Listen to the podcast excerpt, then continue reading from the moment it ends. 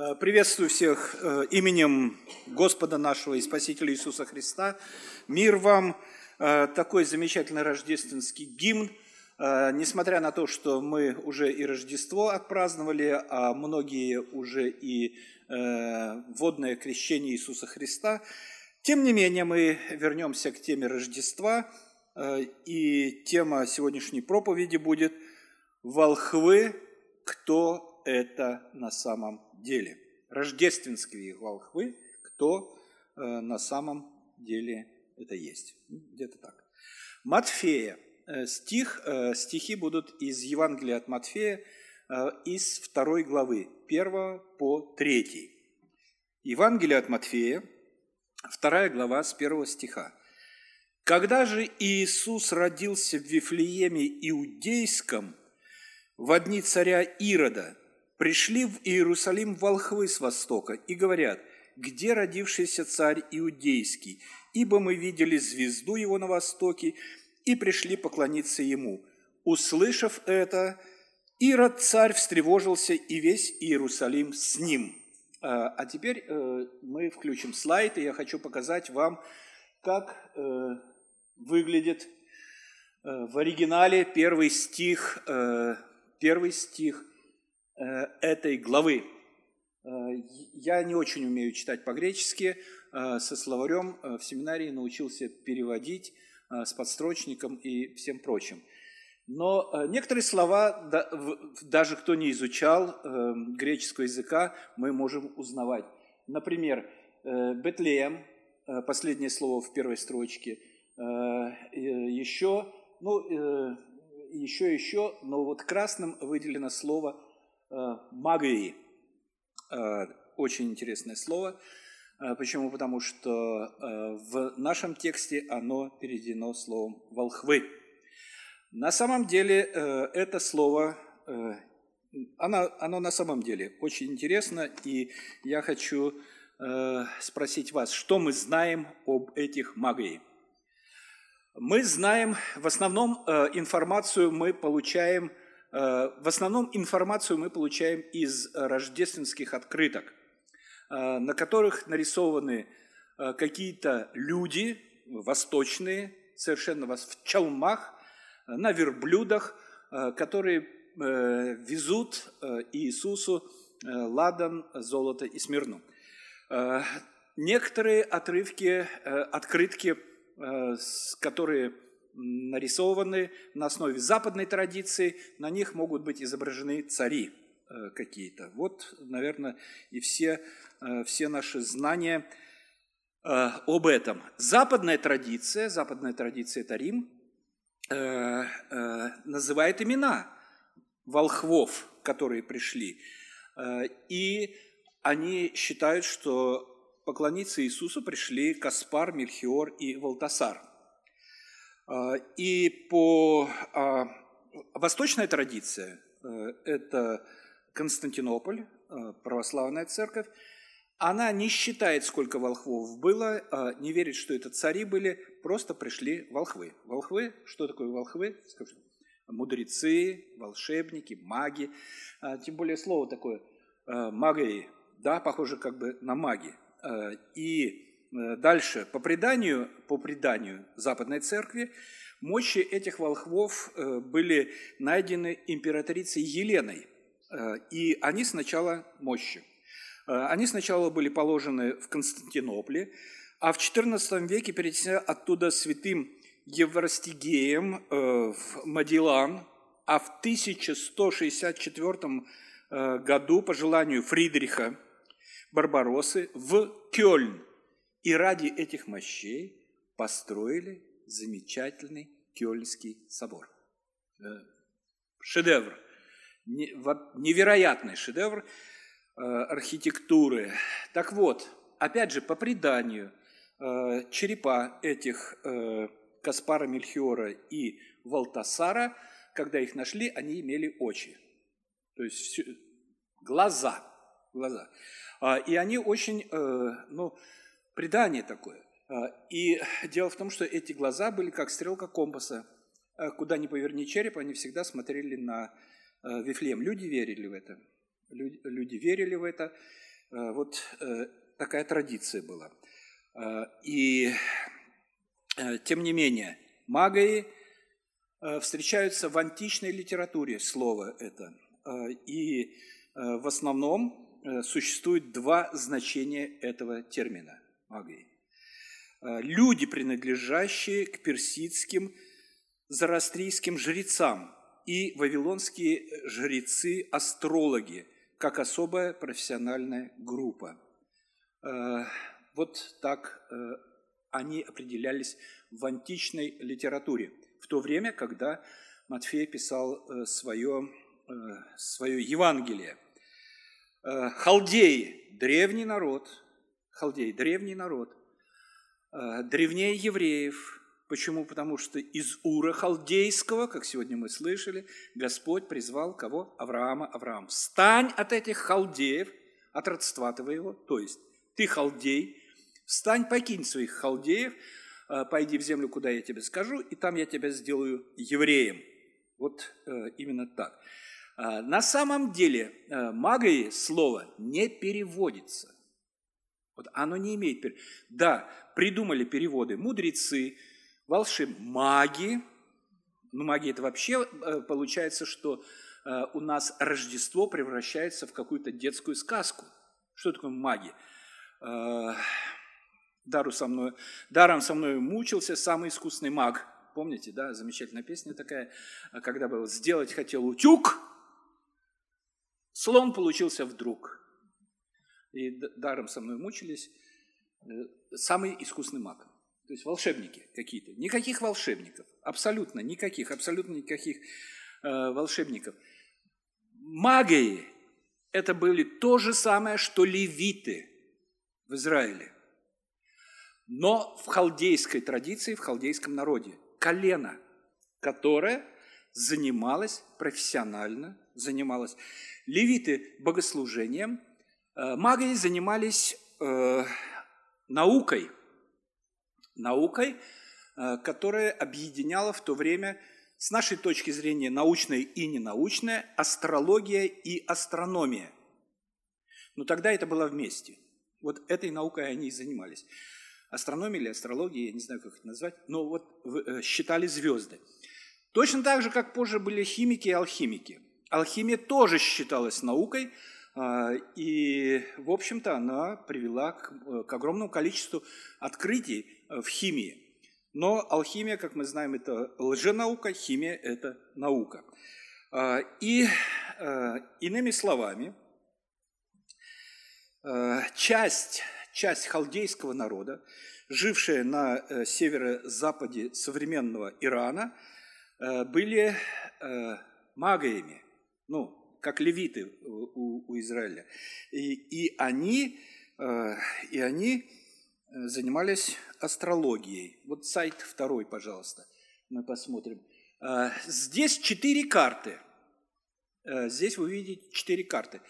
В верхнем левом углу это Вавилонская империя. А теперь я хочу напомнить книгу пророка Даниила – помните его первый сон, когда ему приснился, э, ему приснился исполин какой-то, э, и э, потом Навуходоносору Данил объясняет сон и рассказывает, что этот исполин – это четыре, четыре царства. Вот четыре царства. Два были во времена Даниила, а третье и четвертое он просто предсказал.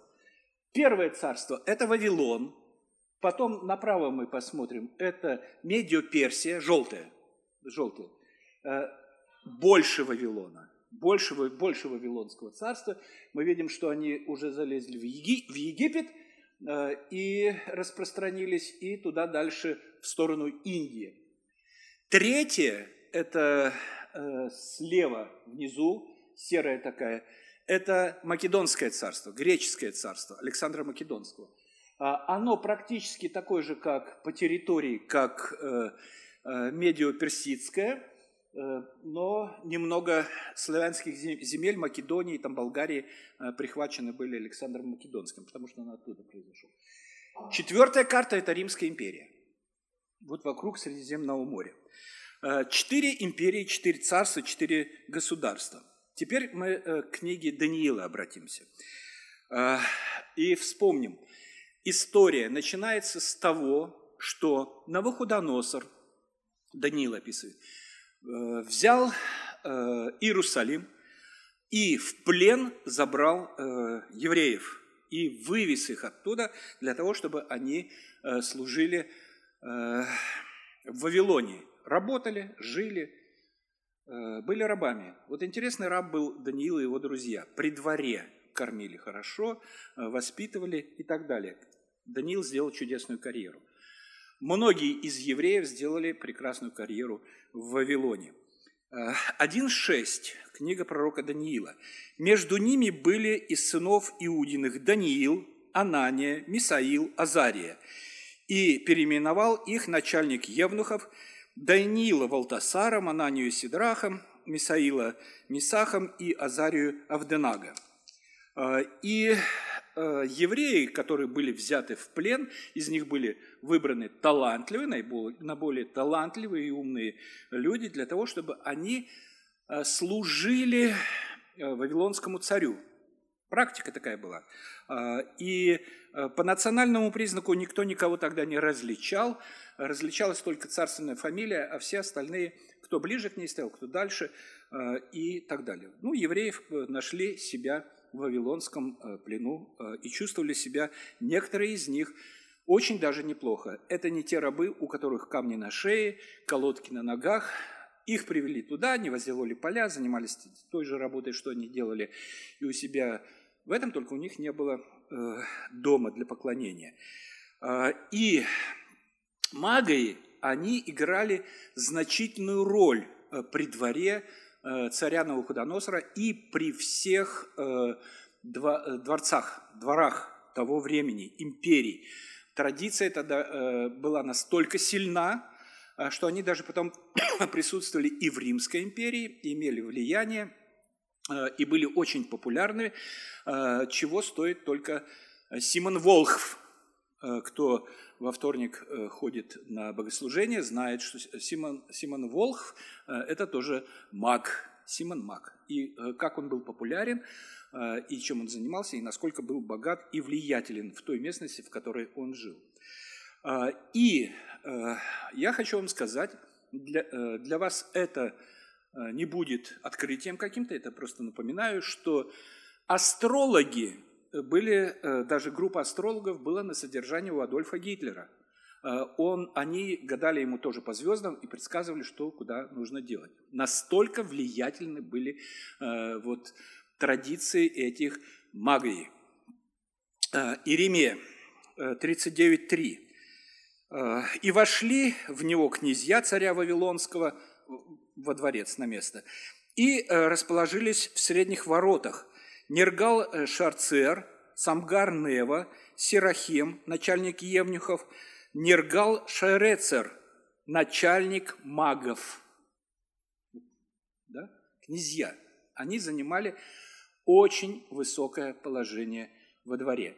К чему я веду, скоро поймете. 39.13, э, повторение того же. «И послал Навузардан, начальник телохранителей, и Инузвардан, начальник Сиевнухов, и опять же Нергал Шарецер, начальник э, магов и все князья царя Вавилонского. Начальник магов э, это была, ну, первосвященник, что ли? Не первосвященник, но что-то э, наподобие этого. Э, и э, еще раз, э, они занимали очень высокое э, положение при дворе. Возвращаемся к книге Даниил.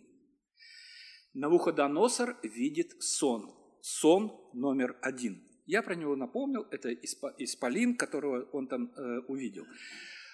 А, Навуходоносор встревожился, помним эту историю, потерял сон, э, собирает всех там мудрецов, гадателей, э, чародеев, э, магоев, хотя там это слово не упоминается, и говорит, расскажите мне, что я видел, и растолкуйте. Они ему говорят. Халдеи отвечали царю и сказали, нет на земле человека, который мог бы открыть это дело царю. И потому ни один царь великий и могущественный не требовал подобного ни от одного тайноведца, гадателя и халдея. Тайноведец – это вот как раз эти могу. Никто не мог. Но растолковать сон еще как бы то ни шло. А увидеть этот сон, догадаться, что за сон, э, не получалось. Э, дело дошло до Даниила, и Даниил рассказывает этот сон. Далее, сон номер два. Э, Навуходоносор еще один сон видит, огромное дерево, Э, что оно значит, вы почитаете самостоятельно дома. Так вот, тогда пришли тайноведцы, обаятели, халдеи и гадатели. И, э, я рассказал им сон, но они не могли мне объяснить значение его. Это слова Навуходоносора. Тогда он говорит, Валтасар. Кто такой Валтасар? Даниил, переимену. Валтасар, глава мудрецов, глава Магоев. Иди сюда. Понимаете? Появился глава этих магов. Им является Даниил. Им является Даниил. Даниил – человек Божий.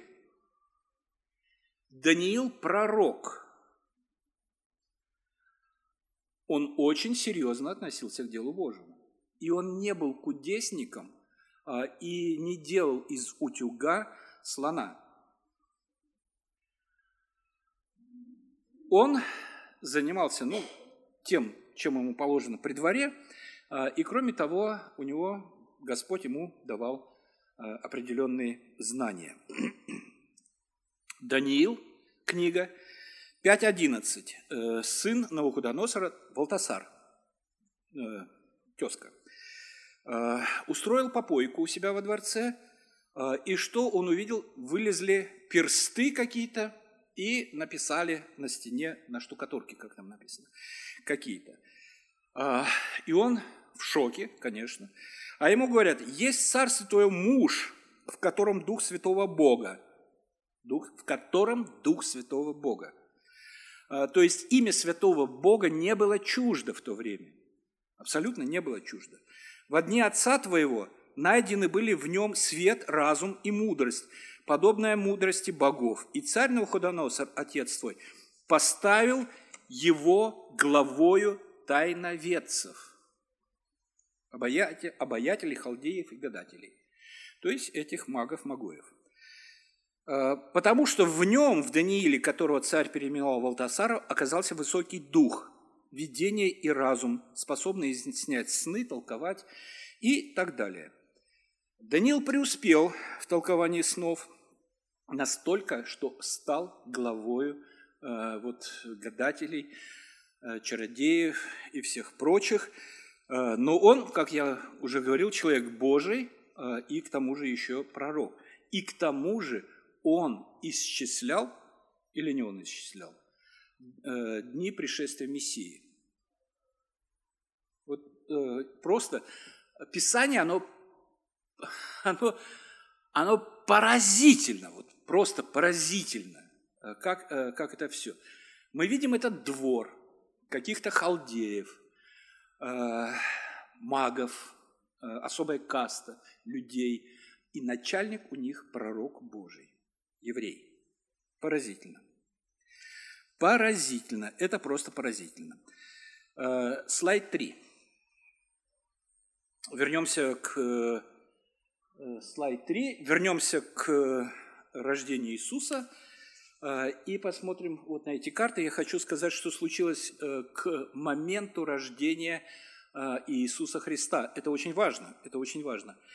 Потому что Рим, Рим, вот мы видим такой, такой вишневый цвет, что ли, обкусал Восточную империю, обкусал и заглотил Сирию и Израиль. Э, обкусал Восточно-Персидскую империю. В то время это было Парфянское царство. На зеленом, темно-зеленое, это Парфянское царство. Ну, тот же Иран. Э, тот же Иран. Э, и Парфянское царство всячески противилось Риму и воевало с Римом с тем, чтобы обкусанные земли Сирию и Израиль вернуть себе. Почему? Но вопрос очень простой. Петр рубил окно в Европу для чего? Для того, чтобы у него был выход к морю. Парфяне потеряли выход к Средиземному морю, а это торговля, а это деньги, а это влияние. И они воевали. Они воевали с Римом.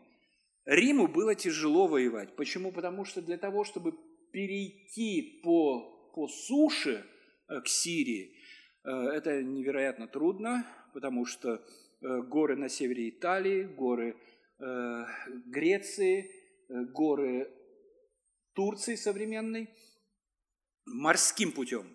Они поддерживали и свои легионы отправляли морским путем. Поэтому надежда у парфян была какая-то, и они воевали. В 55 году до новой эры была первая война, э, это за 55 лет до рождения Христа. Потом вторая война была 40, э, 40 э, год до новой эры, до рождения Христа. Обе войны проиграли, и после этих войн парфянским царем был Фрат IV. Фрат IV, царь Парфии.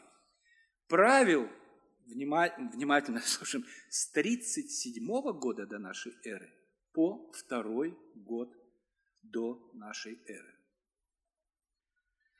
Когда эра изменилась? Эра изменилась, э, летоисчисление эр изменилось э, с Рождеством Христа.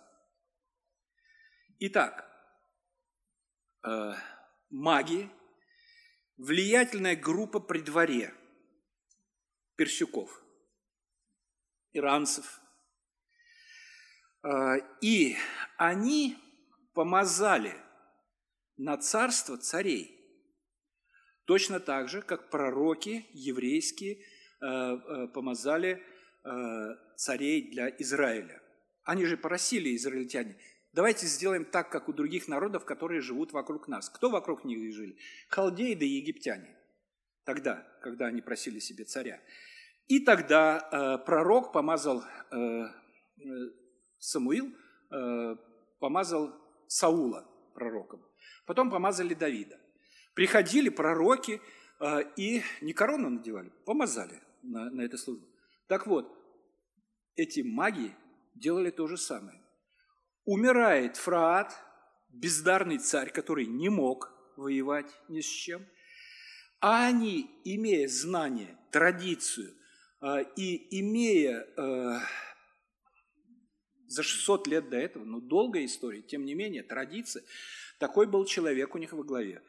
Даниил, э, и, конечно же, многое, что у них осталось, что у них осталось в головах. Э, не знаю, насколько там звезды все это сыграли, а, или предсказание Мессии и царя великого Даниила, или все вместе. Как бы то ни было, золото, ладан и смирну принесли не пастухи нищие, а принесли люди, которые помазают царей на царство, на царство. Ирод поставлен э, на царство в Иудее э, императором э, Августом. Две войны было.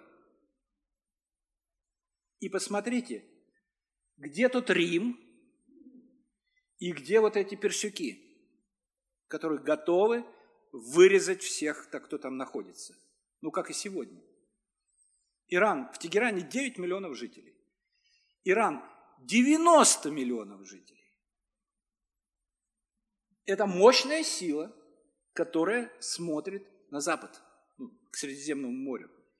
И по сегодняшний день э, кому-то приходится ракетами отстреливаться от них. Э, и э, что происходит с Иродом?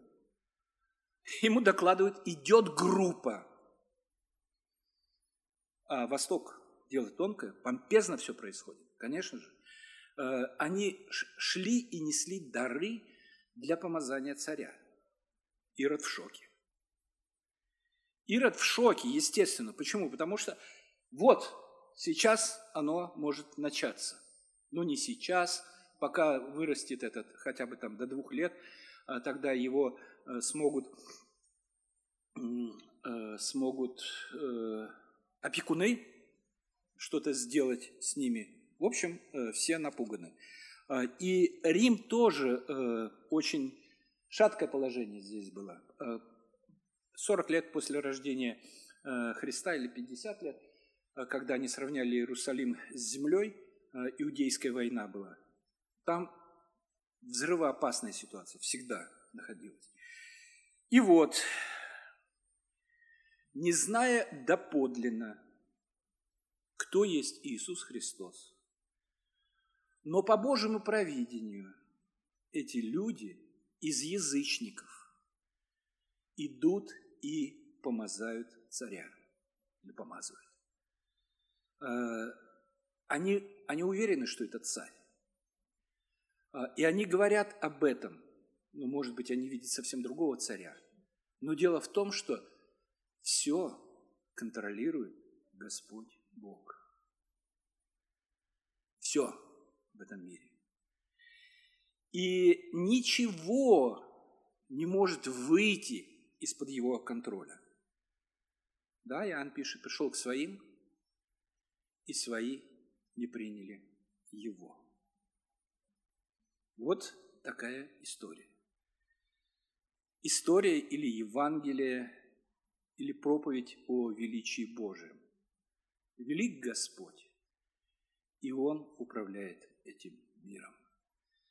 Через века вот такие связи, которые находятся в Писании, они просто поражают. Они, они настолько удивительны, э, что дух захватывает. И, конечно же, это ни в коем случае э, не рождественские сказки э, и не какие-то традиции, потому что Писание, Слово Божие – Э, намного серьезнее, э, чем традиции и все, что у нас есть, и фундаментальнее, конечно же. Фундаментальнее настолько, насколько фундаментален Бог, правящий этим миром. Да благословит всех нас Господь. Ему слава за все. Аминь.